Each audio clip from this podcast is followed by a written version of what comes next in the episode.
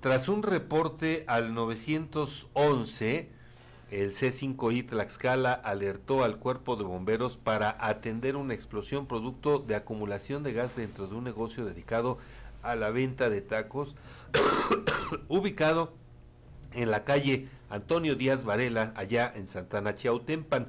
Por estos hechos, un hombre resultó con quemaduras en el cuerpo, por lo que igual se canalizó a través del despacho del CRUM el apoyo de personal paramédico para su valoración. Y por otra parte, el C5I alertó a los servicios de emergencia tras un reporte tras atender el incendio de una bodega que almacena cartón en el municipio de La Magdalena, Tlaltelulco.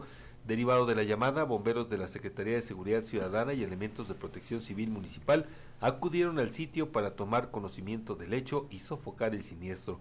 Solo se reportaron daños materiales.